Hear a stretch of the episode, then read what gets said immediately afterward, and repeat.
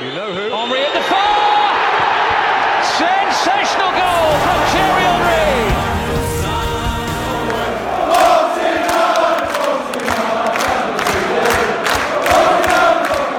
Above all, I am like you.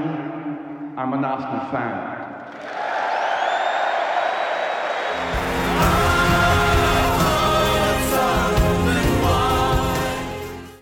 欢迎各位收听新一期的两杆老烟枪啊！今天是正牌的两杆老烟枪，我跋山涉水，在穷山恶水里面把潘金莲解救了出来。大家好，我是武大。大家好，我是武二。呃，对，你是，你确实是，都老了，都老了。你你不是金莲吗？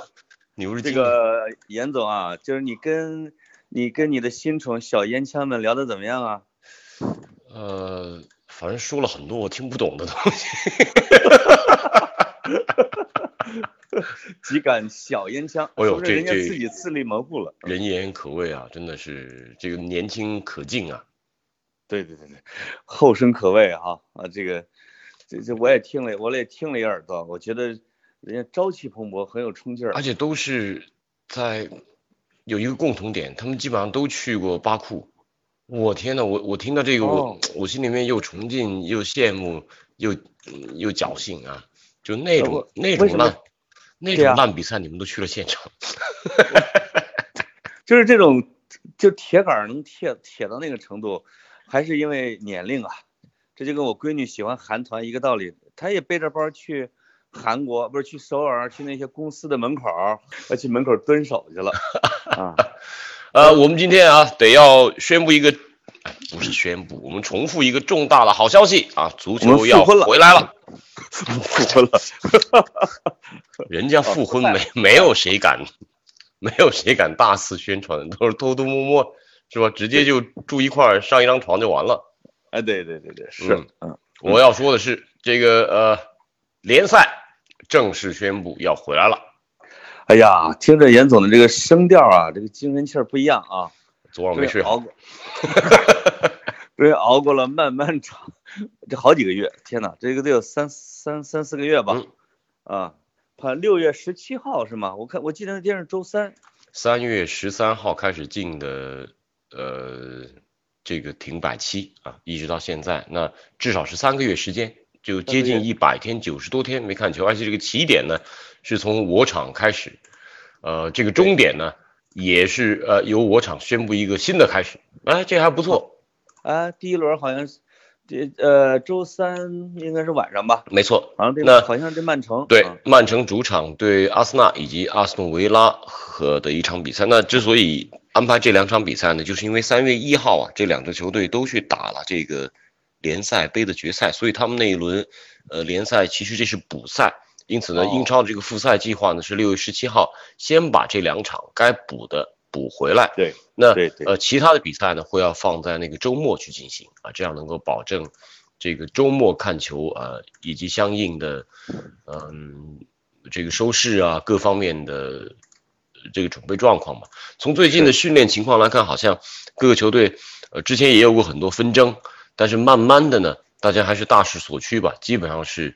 呃，恢复到相应的这样的一个训练状态里面来了。我看阿森纳好像，呃，也是类似的状况。我已经看到好多这个训练当中已经是有球有接触运动了。他英超呢是把这个训练恢复分成四个阶段，最开始就是你拎包拎包去到球场，半片球场一个人，然后第二阶段呢是半片球场可能有四五个人，还是无接触，第三阶段是有接触啊，运动基本上就恢复正常了。对，就是合练啊，哎。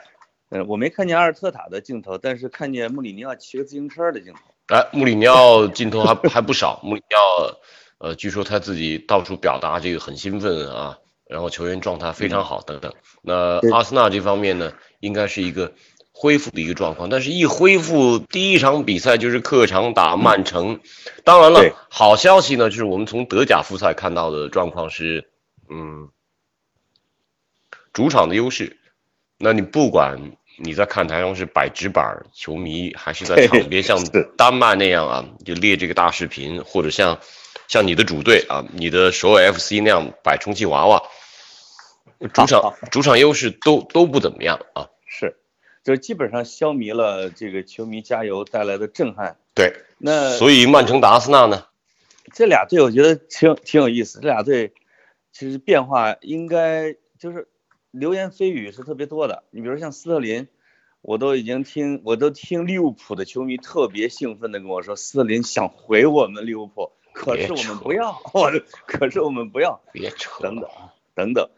但是呃，还有阿森纳的各种转会流言，哎，所以我们今天开篇先是这个呃，我我们一会儿在那个温故吧，我们先说新闻啊。对啊，呃，我先说一条大新闻，炒了一个星期的，我听听潘老师第一反应。阿森纳要买库蒂尼奥，哦，买不起，死活买不起，租都费劲啊！这哥们儿工资太高了。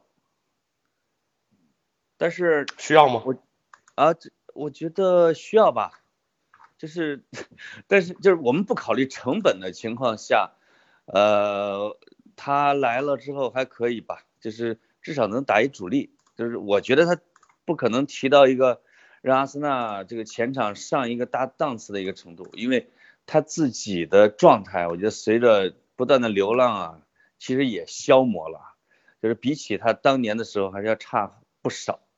而且可能得二十九岁了，那这个时候，如果他不是租借的身价工资降一些，那么我们有可能会租下来，但是转会肯定没戏。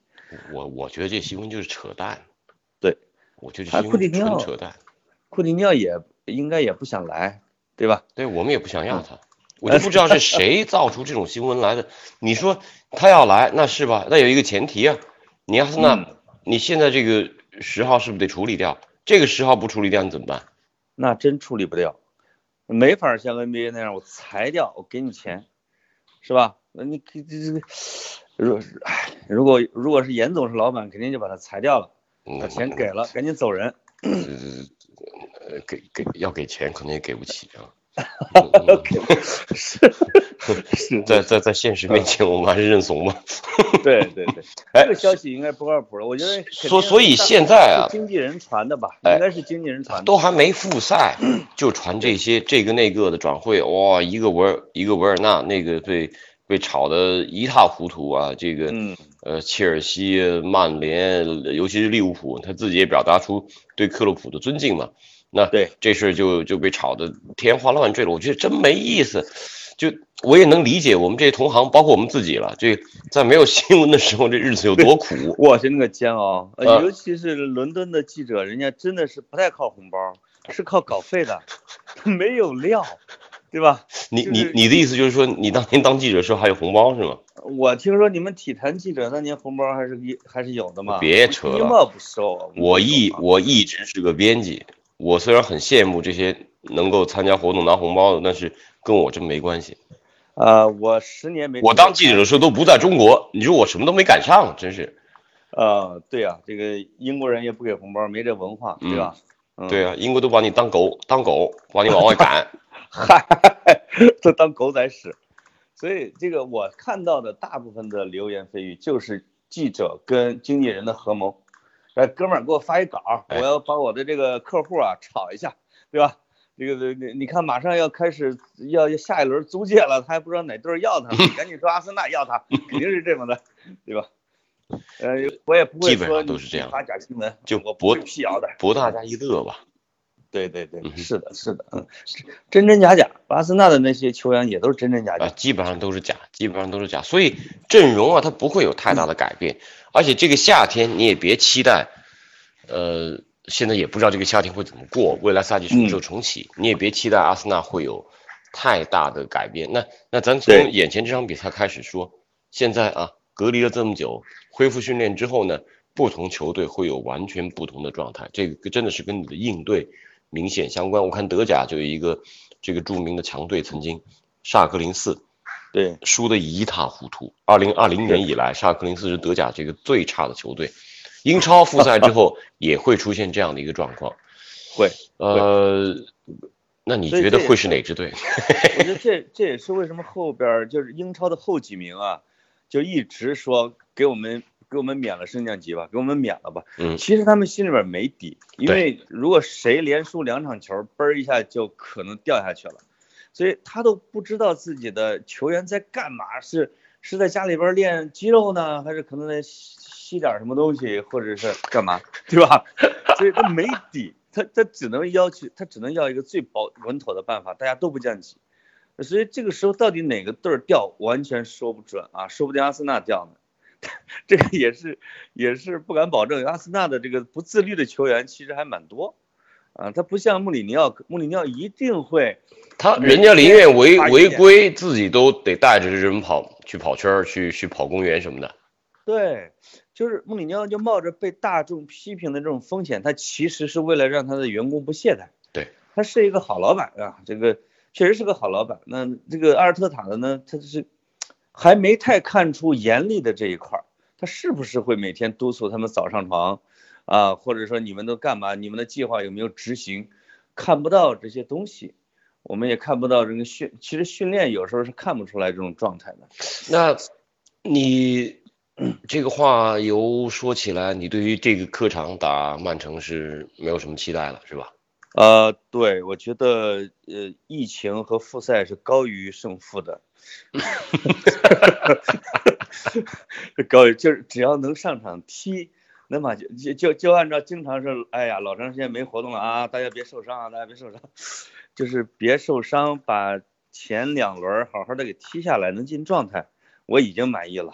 我们这轮补赛呢，我基本上就当他，就当他就不不存在也行。原来好像就这么想的啊，嗯嗯就没很多球迷，其实阿森纳球迷就没打算从曼城身上拿分儿，这个就这个分儿就不算了啊。哎，所以那，现在呢，复赛开始呢，阿森纳还是第九。呃，我我我们是怎么走到这一步来的？我其实觉得有必要回顾一下了啊。现在因为前面我们提到库蒂尼奥这事，然后呢，最近呢还有一条很重要的新闻，就是阿森纳俱乐部的这个主席，呃，哦这个 Chips，呃，这位主席呢，我在上一周的这个枪手周记里面还写到，这位主席八十岁啊，宣布退休，我不玩了。嗯然后呢，他本来呢是这个，呃，应该是在这个赛季结束之后退休的，啊、也差不多了。那个是叫做齐普斯凯斯维克，那呃八十岁，然后现在阿森纳的俱乐部的董事会，当八十岁的凯斯维克离开之后，还剩下四个人，克隆克父子啊，以及七十七岁的那个哈里森哈里斯男爵。另外呢，还有一个这个阿森纳先生，也就是著名的这个阿森纳的，从十几岁的阿森纳当童工，一直到现在的肯弗莱尔，这老爷子我是见过的。肯莱尔肯弗莱尔现在已经八十五岁了。他是作为劳工代表吗？呃，不是不是，他其实啊，他在俱乐部当过很长时间的这个俱乐部秘书，以及这个哦叫做 managing director，嗯，呃呃，执行董事啊，他其实很长时间，应该说他就是阿森纳的总经理。到现在，据说肯弗拉尔八十五岁的老爷子了，还会要看合同，了解一些状况啊。现在董事会呢，就剩下这四个人，克隆克父子，呃，老克隆克已经年过七十，小克隆克都已经四十岁了。啊，这个剧，这个呃八十岁的凯斯维克退休之后呢，剩下这四个人平均年龄六十八点七五岁啊，也绝不年轻。当然，这个哈里斯男爵呢，他其实更是一个独董啊，他其实是不参与俱乐部呃事务的。八十五岁的肯弗拉尔，我觉得能管的事儿也有限，对，所以现在这个俱乐部的董事会在管理上来讲，就是克伦科父子。当然了，他已经是一个现在阿森纳已经不是个上市公司了，它是一个叫做呃 private owned company，也就是私营企业。私营企业，那私营企业的话，有没有董事会就那么回事儿啊？这个老板说了话，克伦克，呃，小克伦克是应该是大权在握，当然他愿不愿意行使这个权利呢，也不太好说。呃，有人开玩笑说，这个董事会里面又少了一个阿森纳球迷，因为这个 这个凯斯维克主席呢，他是个色，是个爵士，他是完全的世家子弟啊，嗯，这个呃祖上也是贵族，然后呢，伊顿公学毕业，啊、是长期都是这个商业银行和投资的背景。是，他在阿森纳俱乐部，他应该是在二零零五年接过这个俱乐部主席，因为之前是那个彼得希尔伍德，我们知道希尔伍德家族是祖孙三代都当过俱乐部主席嘛，对而且希尔伍德曾经是这个俱乐部的这个控股方。啊，那凯斯威克零五年接任俱乐部主席，在这十五年当中，他给俱乐部留下的最有名的声音，就是在这个球迷股东大会上直接屌球迷。这这，不是你刚才是刚才是你发出的还是你模仿的？呃呃，没有啊，我觉得就应该是这样。我我觉得这个当然，哎，不管怎样，他至少还是个阿森纳球迷，是吧？是他虽然屌了其他球迷，他至少也还是个球迷。对对对，那这个结构的变化，我觉得是自然的，就是你你你克伦克成为大股东之后，他必然可能董事会就被架空，嗯哼，他可能啊，就是这个这一对美国父子呢没那么狠，就不会说哎给你们全架空或者解散董事会，就等你们自然退出吧，是吧？反正你们也不太管事儿了，因为老董事会我觉得配温格是比较合适的。老董事会就提供支持嘛，然后大家这个就是啊信任温格，可以可以可以。那其实 到新的时候，他到阿尔特塔或者这个新的俱乐部经营模式，其实还挺适合私人企业方式的。就老板我我我就只对老板负责。对，那老板就是拍板，他这个也没有人事斗争了，是吧？反正独裁制。这个我天，怎么回事？这个成绩那么差，赶紧给我买人，买人啊！就，哎，如果这样干的话也行。如果小克伦克掌大权是可以，但如果是老克伦克拍板，小克伦克跑腿儿，然后老老东西他又不回来，对吧？他在他也不拍板儿，这这个就麻烦了。他更不给钱。嗨，就是他如我觉得以前呀、你比如老科长有一阵子是有点消极怠工，说你们这个董事会啊或者什么之类的，我就不参与啊，我也不投。现在呢就推到前台了，这个董事会就基本上形同虚设，再退休一个就没了。那他完全没有任何声音，其实可能也会有压力，他没有挡箭牌啊。所以我我猜有可能小克伦克会成为一个实际的前场掌舵人，这样效率还可以吧？应该还可以。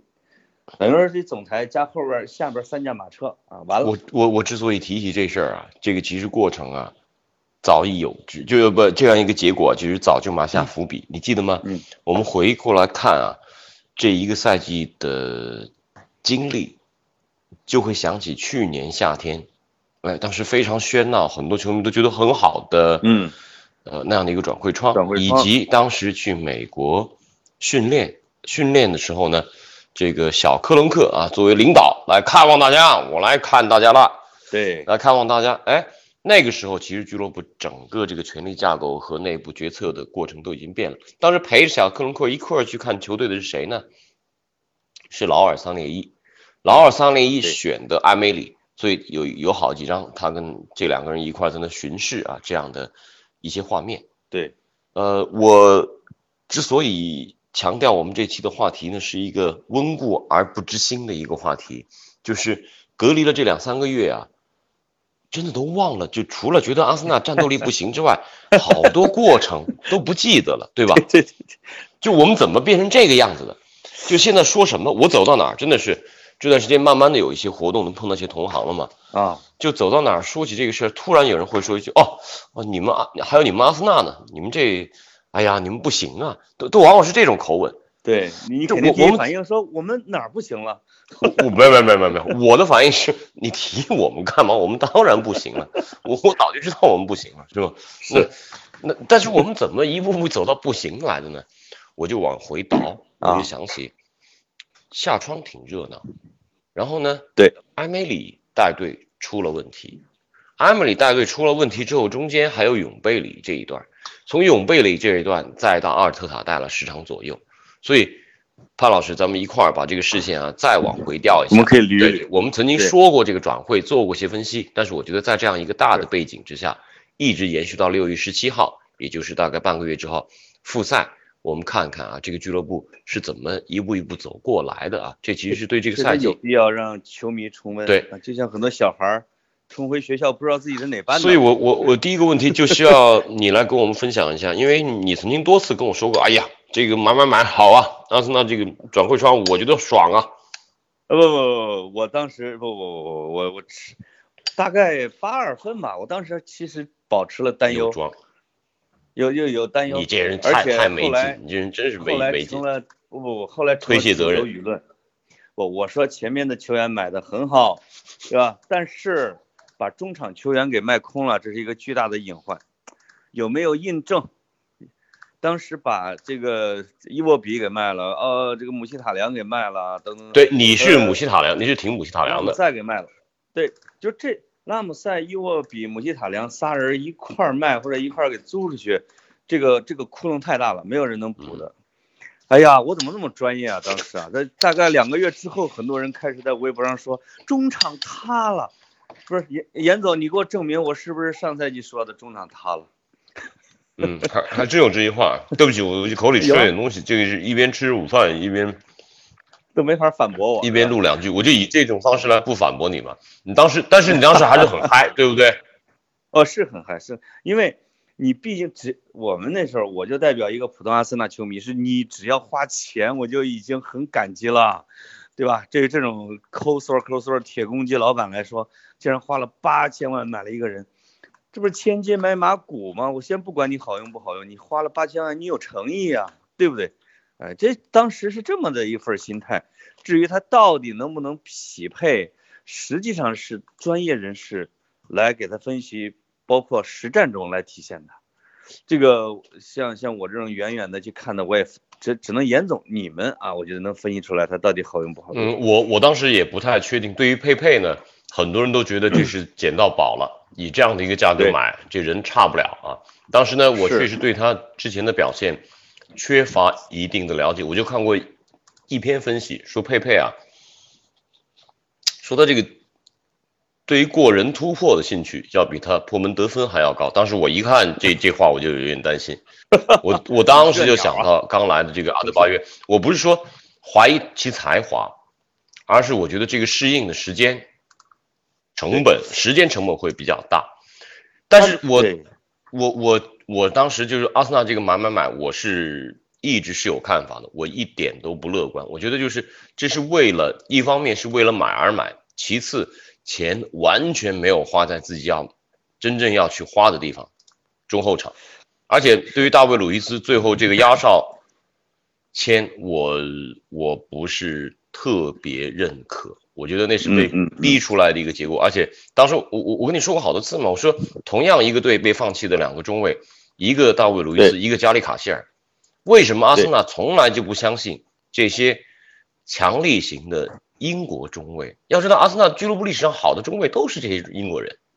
是啊，是啊，是啊，这个这个是我特别认同你的观点，就是对于亚当斯这种类型的这个精神气质的英国后卫的这叫崇尚，因为大卫·鲁伊斯呢是比较讨喜，但是你有大卫·鲁伊斯可以，但是你身边大卫·鲁伊斯得要有一个卡希尔这样的，对他得在卡希尔前边儿，对不能在别人后边。你让他来打拖后，这问题问题就太大了。我觉得他的主动的失误的次数其实比穆斯塔菲不少，没错，有有可能还要多。没错，但是呢，他跟穆斯塔菲不一样的地方，穆斯塔菲失误之后会抱着头，呆呆的看着地面。这个大卫·鲁伊斯永远是在失误之后冲队友一摆手，我以为是队友失误。而且而且大卫·鲁伊斯他他为人不错，这个有一点说一点，他为人不错呢，而且他在俱乐部他所到之处跟大家关系处理的非常好，是有人望，然后呢也有这样的一个有点这个领袖气质的，这个咱不容忽略。那对。最近关于他这一条消息，就是本来我们以为签他是两年的合同，结果最近爆出来是一年合同，然后加，一，嗯，呃，然后呢，下一年要签呢，他的周薪是十三万英镑，这在队里面可以排到三四位了。那阿森纳要跟他降薪，降薪是这一年，但这事儿还摆在这儿，还没有进展。而且关键是，这个长期盯阿森纳的著名记者这个 Amy Lawrence，嗯，呃，艾米劳伦斯啊，他在那个啊《Athletic》里面写过，就是那个说关于呃大卫·鲁伊斯这个合同状况，以及当时谈判的过程当中呢，牵涉到一个非常非常敏感的一个经纪人，叫做贾拉布钦。贾拉布钦这个人呢，特别值得一说，他在英国出名，就是因为当年从巴西联赛引进两个阿根廷球员特维斯跟马斯切拉诺。哦，第三方持有，嗯他当时是以第三方持有的一种关系呃关系方式。这个哥们儿是一个伊朗裔的英国人，口条非常棒啊，我我我见过他，然后呢。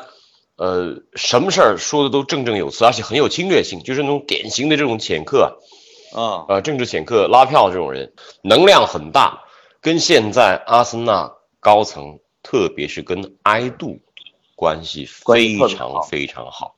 嗯，所以这大卫·鲁伊斯的合同，然后呢，然后你还跟门德斯也有关系啊，就是像那个呃苏亚雷斯，塞德里克·苏亚雷斯，就租借过来之后一场都没打的。南安普顿那个右后卫，那是门德斯的人，葡萄牙的后卫。所以现在阿森纳这些转会啊，去年夏天看不太明白，现在才看到，哎，原来这些大鳄跟我们一直都有些关联。但是 我原来以为他们看不上我们的，原但是但是我们没从大鳄身上占了什么便宜啊？对，也没引进过几个好的来。是，呃，他们反倒还赚了一些钱。我看这个呃库蒂尼奥。也是你说的这个哥们儿，他的他的球员，对，是吧？对，所以他感觉就像是一个新的这个这个这这叫什么？这这两个那那那俩哥们儿把人家名字给忘了啊，就是是拉美版拉美拉美那边的。嗯哼。那我觉得还是离他们稍微远一点好，因为他手下的这些球员呢，一一看就是年龄，因为巴西的那一波已经差不多过去了。嗯哼。那波球员就是那波现在是工资比较虚高，但是呢，比如说他的职业精神不是特别好的。嗯，我觉得库蒂尼奥和路易斯其实这个这个职业精神都一般吧，只能说是一般。呃，然后忠诚度也一般。原来觉得我们不是那些大鳄的菜，现在发现他们连我们也吃了啊，当汤。这个、呃，为什么连我们都吃呢？因为我们急呀。对。就因为我们买的是这叫价高价未必是最高，但是呢质量一定不是那么强的，对吧？所以这个呢实际上也是一个溢价购买，确实恐慌性购买。就大卫路易斯是一个恐慌性的收购，这个没办法。你那你这么回回过头来看，那去年夏天，然后还有这个塞瓦雷斯，这已经说明了自己我肯定得走，我肯定得走，我死活都要走，我去我回不了皇马，我去瓦伦西亚，我去哪儿我都不在你这待了。那你你你所说的这个中场坍塌，就会是继续坍塌，然后继续。去年夏天还买了谁？哦，还有一个，还有一个左后卫。左后卫呢，我到现在仍然认为蒂尔尼是不错的，但是伤伤停停，没有表现机会。就是夏天的时候跟后来的对比之反差，在整个上赛季的英超球队里边，直接找找不到对手。对。然后呃，水掉了，伤掉了。然后呃，东窗也有买人啊，东窗引进过来的，当然不是买人了，是这个租过来的一个这个苏亚雷斯，姑且不提，二十八九岁的一个右后卫也还行，但是我觉得对，在阿森纳未必是主力的能力。另外还有一个中卫，就是这个巴布罗马里，长得特别帅。马里，对对对，马里，马里呢，对，好像对阿森纳的忠诚度还是很高。人人就想找一活干，在英超。你不要说忠诚度，忠诚这个对职业球员来说哪有什么忠诚？嗯，还就是我我是觉得啊，可以路易斯就可以不要了。像这种价位这么高的，真的是这个我们的留留了外边的年轻人拿出来好好用一下。就是包括塞瓦列斯这个，呃，也可我是听说是我们主教练不要他。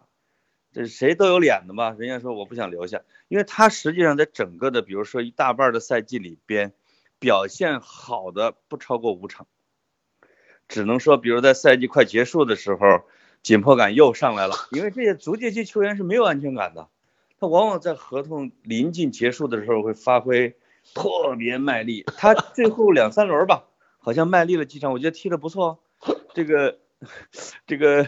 就是球迷说啊，给他留下来，留下来。其实其实人卖力啊，也不是给你卖力，他是给他下，他他是下家卖力表现。给下家，对对，给下家，他是个人肉市场上的人，对吧？他要给奴隶贩子看的，真是没，他也是没办法。你看我这牙口多好。这个沃尔科特就有这种人格，你不觉得吗？我觉得沃尔科特在阿森纳的时候，就是在合同年的时候踢的最好。嗯，往往咔签一新五年，又萎靡了四年半。我这，这种球员让人痛苦，太痛苦了。所所以现在回到整个这个俱乐部管理架构上面啊，就是去年夏窗看似花了不少钱，当然还有一个萨里巴，这个今年夏天应该能够得让他回来了，也不知道近况怎样。你你弄了这么多人，你说谁成功？佩佩，我觉得还是个疑问，对吧？呃，佩佩好像比那几个，就是如果抛去那么贵的，比那几个整体贡献还是要大一点的。你至少比如说助攻加进球加起来也得有十来个吧。这对于一个处子赛季来说呢，他半半个呃赛季啊，也就半个赛季。不对，半个赛季，就是对于对于一个一个法甲来的球员来说，我觉得不能算完全水掉了。嗯，嗯，他他的你你给自己打了脸啊。我我我希望他下赛季能给我正脸，嗯，对吧？这这个记得他潘哥挺过他，佩佩反正你我这句话我得提，你绝对是在节目里面说过，佩佩算是百分之八十水货。咱们好像全都是卖人的消息哈，这个买人的消息有吗？我什么都不信，知道我我甚至都不关心。这里边有一个特别我大的，连卖人的东西我都没什么兴趣，卖就卖了呗，嗯不就是奥巴对梅扬吗？奥巴梅扬发一条 ins 说啊，你们什么都不听，大家一块来听音乐吧。然后有好多人在那猜 他这话到底什么意思。我我觉得我觉得这样你就把它卖，你就把它卖了呗。我我真无所谓。是是是是，我觉得包括，但是有一条我是完全不信的，说呃贝莱林要走，呃，但是说是要想去什么国米之类的，这个应该不太会发生。就是包括他自己后来还回应了一下，说嗯不，走、啊。我写过一篇长文，就是看到他在福布斯做的那个采访之后，把相关的内容以及他这几年干的一些事儿做一个介绍。我其实两周前在我那个枪手周记里面提到过这事。这就是嗯我们前面这一段呢，一个是大概回顾了一下去年夏窗和这个冬窗，对发现转会市场前前后后引进了半支队，管用的能够提升这个球队的没有，所以实力上来讲，较上赛季是在继续萎缩下降的。是然后再回过头来，赛季初埃梅里把这个球队怎么带成那样？我这两天啊还看了好几次我们那场北伦敦德比四比二赢热刺的比赛，你是哦，那不是这样的呀，当时也是埃梅里带出来的。我当时我赛后还写了呢，我说真是感谢埃梅里，让阿森纳重新找到了释放了阿森纳的进攻。啪啪啊！不，那没错呀，四比二那场他确实释放了阿森纳进攻啊，有有一说一啊。就是那场的比赛，他对场面的控制力和自信，以及在踢之前，绝大部分阿森纳球迷就觉得能赢，很奇怪。啊，有而而而且热刺还输的挺服气，嗯，因为场面上也控制的对啊，所以那时候觉得他是有两把刷子的，但是感觉啊，就是我觉得他这个人的，比如说性格的短板，或者说心理抗压能力这一块儿是他的一个大问题，就是包括他的这个管理能力，就是真正的说他有自己的那么三板斧，你真用熟了呢，他带一个中型球队也能把强队掀翻一两个，嗯大概就这么一个资质中等的教练吧。嗯。也不会那么差，嗯，但绝对不是一个一流，甚至不是一个一流半二流的教练，这已经被历史盖戳了。哎，尤其是当这个陷入到起伏低谷的时候，突然应付不来，他完全应付不过来。对，这种应付不过来呢，简直是，简直让让人是难以想象。对，就可能本来这个冰面上只是说裂了个缝，这哥们儿就开始到处去去补补补，全塌了，结果就，嗯，噼里啪啦的，就是他在每一个俱乐部啊，就是后来的轨迹全部都是这样的，所以他我们没办法，我们只能怪自己确实有点眼拙，最后用了一个 PPT 做的比较好的教练，对吧？呃，我觉得这里面还有一个因素了，就是这个管理层，我得再调一下，再提一下这个劳尔三零一啊，他对于这个人的力保，包括上赛季初，他还提过这个，呃，要跟他继续续约等等啊，这这个呢，确实是让我们耽误了半个赛季的时间。从选教练和力主买那几个球员啊，三列一已经证明了自己其实看人不行。嗯，嗯，我觉得不一定是说其中有利益勾连什么之类的，他看人可能是不行。啊，他就是人脉熟，人头熟啊，可能是能能能能能挖到人，有可能是，但是你让他去独具慧眼啊，什么什么什么金眼睛，这不可能。他这那那这个问题题现在还存在啊，就延续下来的话，你阿尔特塔，我我认同你前面说的那一点，就大家觉得他还是太嫩了，他可以慢慢的来带球队，哎，慢慢的去认识这帮年轻球员，慢慢的来结合这一切。但是在转会市场上，他做不了主的话，那势必意味着这个决定权还是由俱乐部原来的管理层，像劳尔这样的人，只要他不离开，这个权限不消减的话，决定还是由他来做。那主教练。干的真的就是一个教练的事儿，而不是一个足球经理的事儿。是的，就是呃，我认同你说的，就是他没有带过青年队，他也没有说在一支球队里边儿默默的一直带啊，一积累了一段时间，还有人脉，一直我觉得一直要到一个什么程度，到有一批球员说我是冲着阿尔特塔来的，因为他来了阿森纳，我跟着他来，这可能是他带过青年队里边的、少年队里边的，或者打出了威名的。嗯，但现在没有球员说我是因为他来的，那他就没有这个转会的发言权。嗯，克洛普发言权为什么那么高？他其实没夺冠的时候也是，就是有些球员就说啊，因为克洛普在我才去，那这个其他人就得尊重他的意见嘛，对吧？阿尔特塔在这一块儿像像像是一张白纸，因为曼城也不可能有球员因为他过来嘛，嗯。实际上也没拉来一个啊。看看，呃，这个巴布罗·马里呢，确实是以前曼城淘汰下来的一个中卫啊，然后在西班牙，在这个巴西啊慢慢打出来，然后才给了他呃这样的一次机会，这可能是跟他有一点，或者说跟埃杜稍有一点关联吧。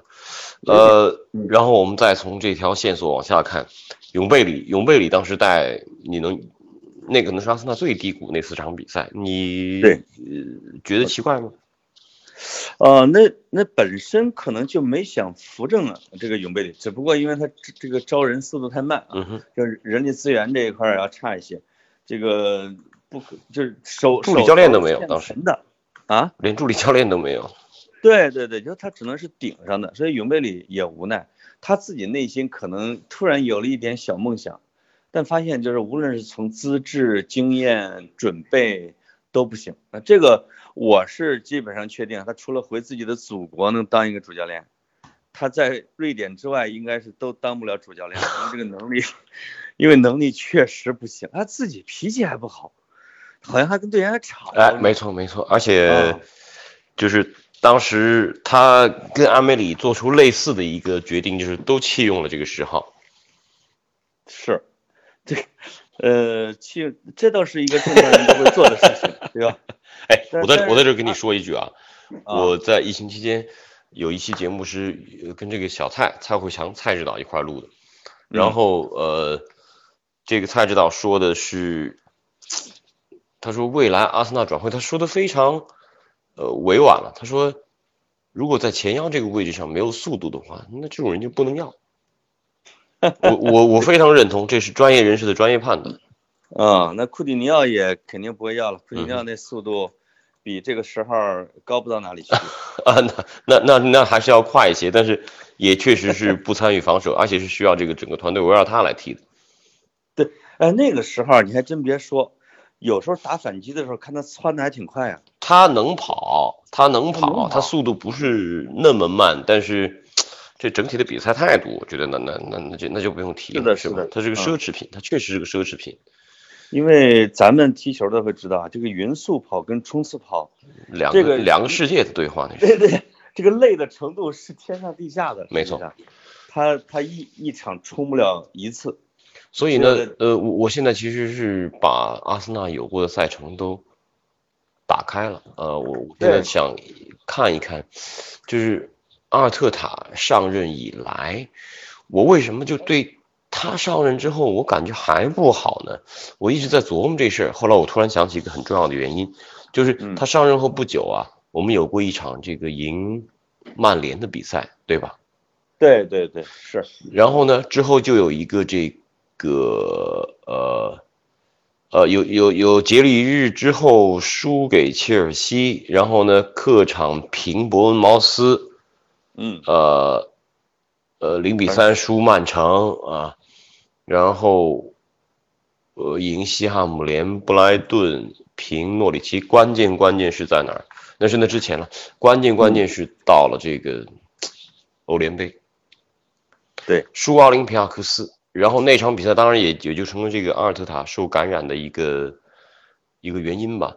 但那场比赛让我觉得非常非常意外，因为客场进球少，客场一比零赢了，主场一比二输了。是，对对对对，这其实对这个赛季的打击，这几乎是一个句号性的打击了。那是他最差的一场。我觉得阿尔特塔实际上因为他是阿森纳的队长，我们对他比较宽厚了。当然，很多球队球迷都这样。阿尔特塔整个接手之后，我就都在吃他赢了曼联那一场的遗产啊，就就是就输给和平了，而且场面极其难看的输输输或者平一些弱队的时候，就觉得啊，他其实有两下，只不过他经验不是很丰富。嗯，但是对奥林匹亚克斯的主场那一次，就展现出了不仅仅是经验不丰富啊，就是实际上临阵的调整能力和对球员的激发的能力也是有所欠缺的。嗯，这个这个这个是必须承认，不能不能不说的。所以，这阿尔特塔呢，我觉得目前能挑出来的还还可以的选择吧，因为再换一个吗？这再换一下，这也太那啥了，就是就是阿森纳就可能就真的万劫不复了，对吧？因为你换一个教练又不能保证他行。那你如果你换直接换个阿阿拉格里呢？哎呀，阿莱格里其实适配性没那么强，他不是安切洛蒂。咱们我记得有一次咱们聊的时候，是是言论吧，聊的时候是到底是阿莱格里还是安切洛蒂嗯还是阿尔特塔，嗯是吧？嗯，我记得我当时选的是安切洛蒂吧。安切洛蒂，没错没错，这是最稳的选项。对对对，我觉得让他至少一两个赛季把这个下滑的势头给稳住，结果看看人家在埃弗顿有没有稳住，有没有稳住？我的天哪啊！我们之所以这么低落呢，是因为六月十七号这个比赛，我们就不当做是阿森纳回来，对呀、哎，我对我们要从下面那一场开始算起不。是这个严总，你你预测一下比分呗？对对，曼城这个，嗯，客场输个零比二吧，也别输太多呗。嗯，我觉得客场能进一个一比三吧。怎么听着我这个感觉更来来劲似的？谁？进球？呃，进一个的哎，话，我跟你讲，现在问阿森纳最尴尬的一个问题就是，下场比赛你觉得阿森纳谁进谁会进球啊？是特别尴尬，对吧？因为现在只有阿森纳只有一个人能进球，而这个人呢，自己可能也不愿意留，俱乐部也没法留，对，然后我我也无所谓，他爱走不走。是，阿森纳最大的问题就是没有中场的进球者，这是阿森纳的中场实力有可能真是英超倒数第一的，我好像是是不是原来说倒数前三啊，现在我改一下，有可能倒数第一的，这个就麻烦了。呃，说到这儿，我必须得打开我们这个提问啊，我今天一早发的这条微博就是这个有冤报冤啊，有问提问。啊，然后呢，确实有一位网友在这儿问了这么一个问题，就是传闻当中的那个马竞的帕泰托马斯和托雷拉，你觉得谁会更好啊？这是这个勒布朗珍尔斯啊，嗯他提的问题。呃，托马斯跟托雷拉选谁？因为你说到这个中场嘛，那前段时间传这个帕泰托马斯传了好久，你对托雷拉是已经不不抱什么指望了。我我好像从一开始就不抱希望，嗯从他踢的不错的时候，那时候其实就觉得他被人甩来甩去的，就是在身上 吊着他，我就觉得他他撑不了多长时间。结果他果然只有一可能一半儿的时间都够呛在球场上，其他时间在养伤。所以那个托马斯，我记得是说四千五百万还是多少能买人家哎，没错没错，我是觉得人家不来呀、这个首先，这个人家不来的球员意淫人家干什么？就是他没有理由来，就是我就我想不出，他是一个什么理由，他为什么要到阿森纳来？现在问题就在这儿，就能打欧冠的球员，他来你这干嘛？对啊，是啊，是啊，是啊。呃，我是觉得，与其如果这样半死不活的话，我们就让他们大量的买年轻人吧，嗯就是从这种马丁内利啊，就是他们的身上能找出希望来。这嗯这也是不少俱乐部的一个办法，就是让青年军打起来，啊，就是有有，其实确实有一些衰落的豪门最后买不起人，来一帮小孩儿。其实 AC 米兰也想想的是用这个手段，但无奈看人的眼光太差，就造成了 AC 米兰现在确实已经进了深渊。但阿森纳还没到那个程度，我觉得，呃，比如说十八九岁、二十来岁和那个世界三线俱乐部的那些 那些球员们，哎，呃，这两拨人在对阿森纳还是有一些憧憬的。对，但，我觉得这个是可以指望一下。如果阿尔特塔真的下决心扫掉呃大卫路易斯，比如说他不去，因为他其实在发布会上公开表示过喜欢大卫路易斯，喜欢奥巴梅扬。如果他们主动说我不要你们了，然后买一些年轻球员过来，我觉得这我是可以接受的。从他们身上这个能看到一些至少新鲜的东西嘛。我觉得可能唯一的指望就是这个了。所以接下来啊，就是好多人都在说啊，夏天买谁买谁。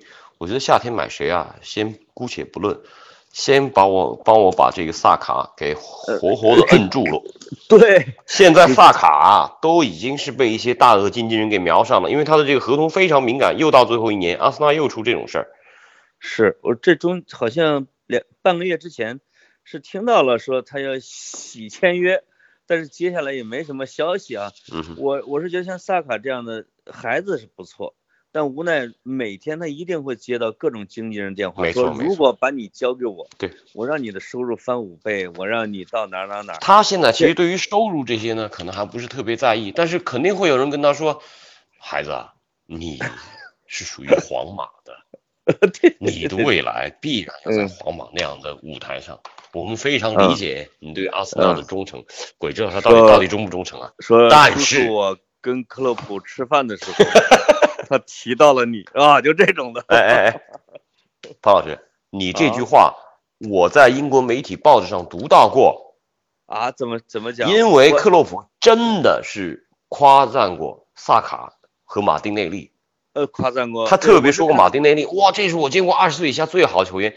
克洛普现在，克洛普现在已经到了一个教父级别了，很可怕。他说的每一句话，别人都会放大，而且这个人人格魅力又是如此之强，是招之即来啊。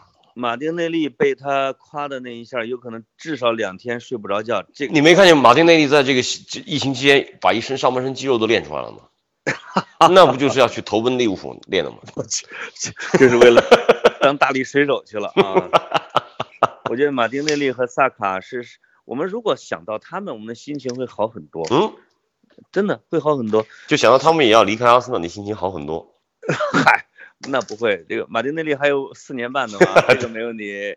萨卡，我觉得你想尽一切办法，你哪怕可能给他个六七万，他愿意不愿意接受啊？这个能留下来也不错。他的经纪人现在肯定是从十十万开谈。我觉得谈个六七万应该是有可能的啊，嗯，而且六七万，而且你甚至都可以跟他说嘛，那你如果未来你在这待再待三年，三年要是我们进不了欧冠，那我就把你卖皇马去。对，我觉得合同里边可以加上一些硬性条款，比如说逐年增加的条款，嗯，而不是说五年不变啊。有可能到明年就到了八万，后年就十万，这么蹦的。现在这些合同在这方面呢，我觉得做这些功课的人还是有啊，这这些还是还是能够做到的啊啊，这倒问题倒不是特别大，关键就是放人这一点。对，我觉得我们得留住这些人，而且呢，对，能够让他看到希望，能够让他有劲儿往名里头使，而不至于像。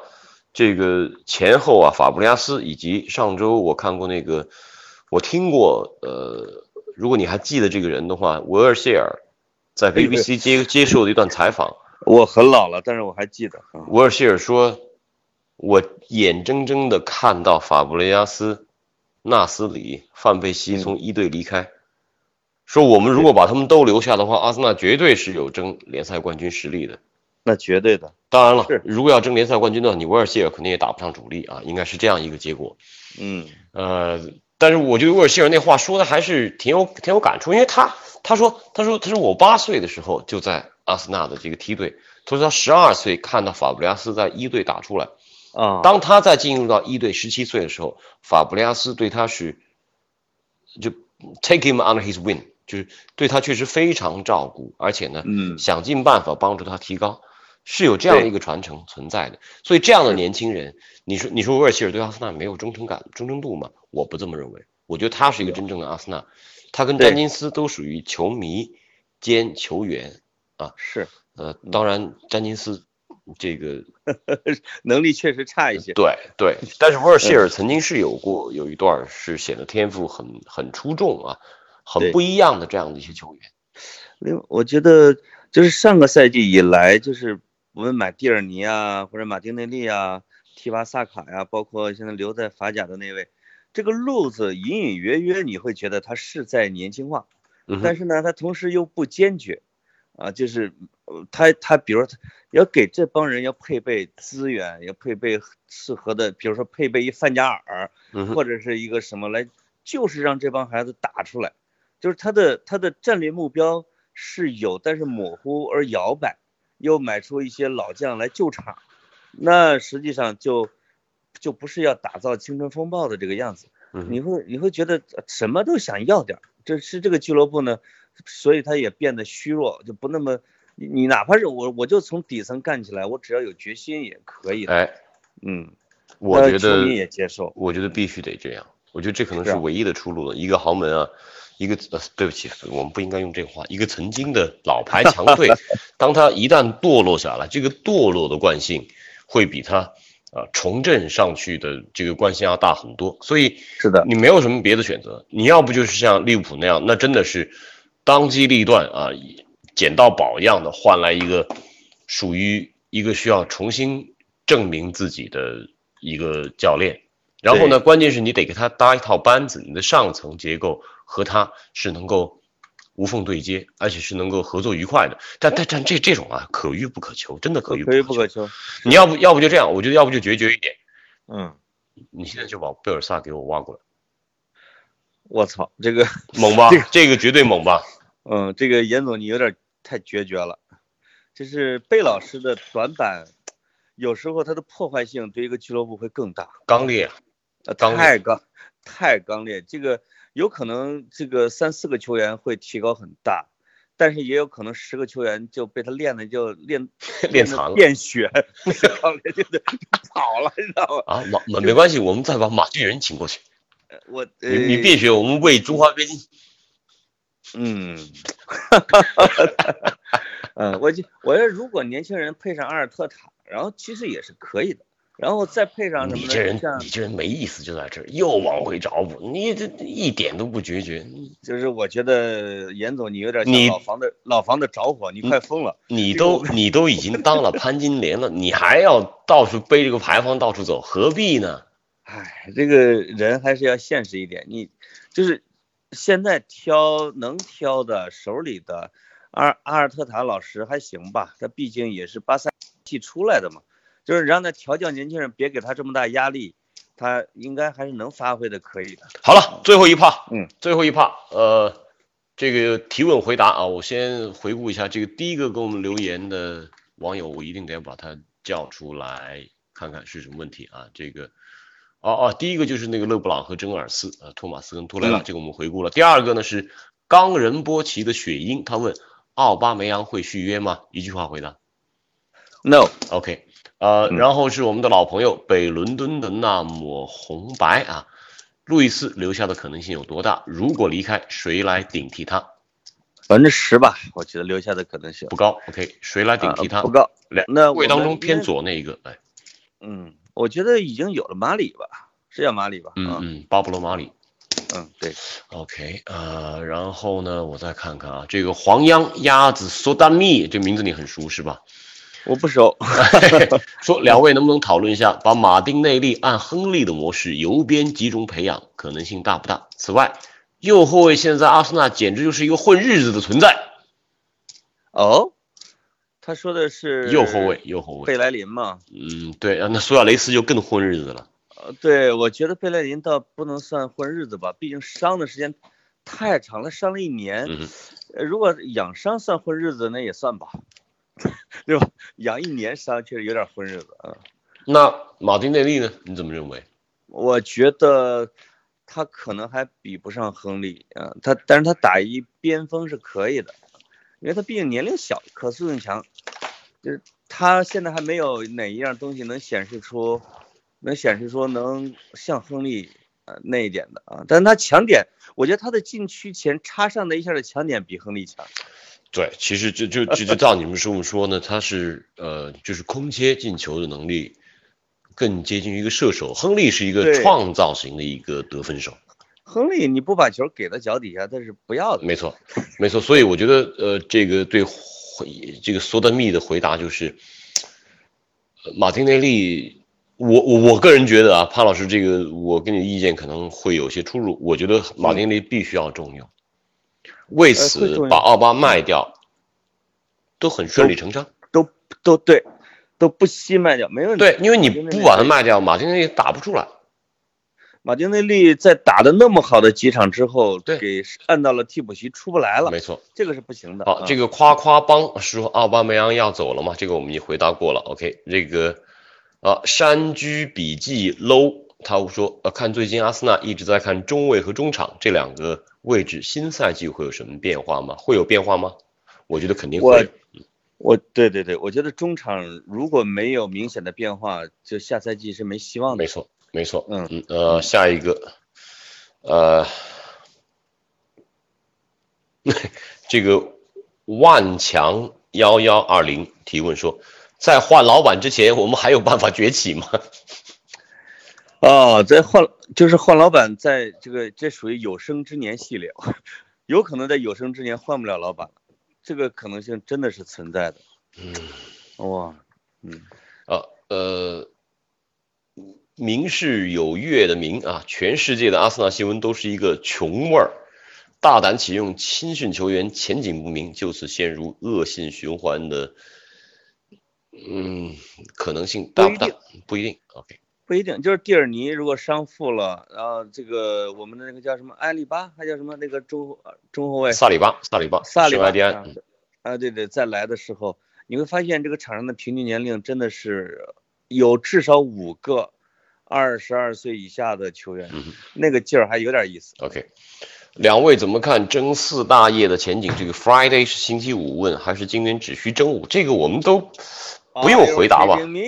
对，Are you kidding me？对，啊，最后一个问题，挪威的森林八幺三三五二，我想我们潘老师，经历了这么长的休赛期，回归的阿森纳能给我们带来什么样的惊喜？阿森纳的成绩是否能更好？我给你带来了一百七十四点五斤的体重。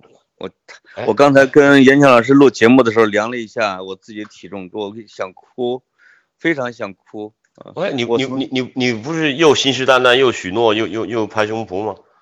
对，但是谁扛得住疫情啊？疫情面前一切哦哦，潘老师，我跟你更新一下啊，我在上周五过磅是六十八点二公斤，在 L K K K K K K K 三零啊，在提问，下一个队长会是谁？